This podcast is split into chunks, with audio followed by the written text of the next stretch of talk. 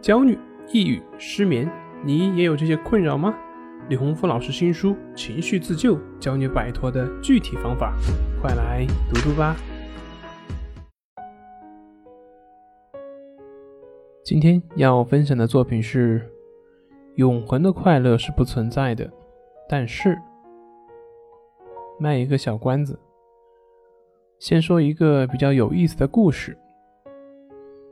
在我国古代，有一位禅师叫做无德禅师。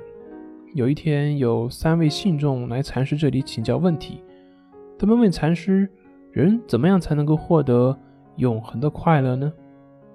禅师说：“想要获得快乐并不难，但是你们首先需要明白，有什么东西让你们不快乐。”第一个人说：“人会死，死亡会让我很不快乐。”第二个人说：“我的年龄越来越大，身体越来越不好，所以衰老会让我很不快乐。”第三个人说：“我家里的负担很重，父母都病了，孩子还要上学，所以这个压力让我很不快乐。”无德禅师说：“死亡、衰老以及外界的压力都是我们无法控制的。你们期望这些改变，那自然是不会快乐的。”然后又问：“那你们觉得你们获得什么就能够快乐了呢？”三个人，有的说是名誉就会快乐，有的说有金钱就快乐，有的说获得爱情就会快乐。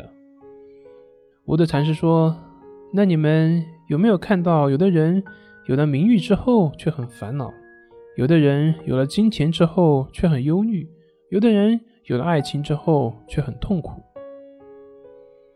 哎，还真是。三个人齐声说：“那这些都不能给人快乐的话，什么可以给人快乐呢？”禅师接着讲：“你们说的名誉、金钱、爱情的背后是什么呢？如果你们只是为了满足自己的虚荣心或者是自私，那人的虚荣心是无限制的，所以你永远不可能满足。这也就是为什么很多人看似得到了很多，但其实……”还是不快乐的根本原因。反过来，如果你的名誉、金钱、爱情的背后是为了利益别人，那么怎么会不快乐呢？你的名誉是用来服务社会，你的名誉就会增多，自己也会更快乐。金钱用来回报社会、利益社会，你的金钱也会越多，自己也会更快乐。爱情如果是用来奉献自己，自然爱情也会越来越甜蜜，自己也会更快乐。所以，追求什么并不重要，重要的是你背后的发心。如果只是为了满足自己的欲望，快乐永远都只是暂时的，而痛苦是永恒的。如果是为了满足社会他人，那么你的快乐就是永恒的。所以在老子的《道德经》上说：“夫为不争，故天下莫能与之争。”就是这个意思。你明白了吗？好了，今天就分享到这里，咱们下回再见。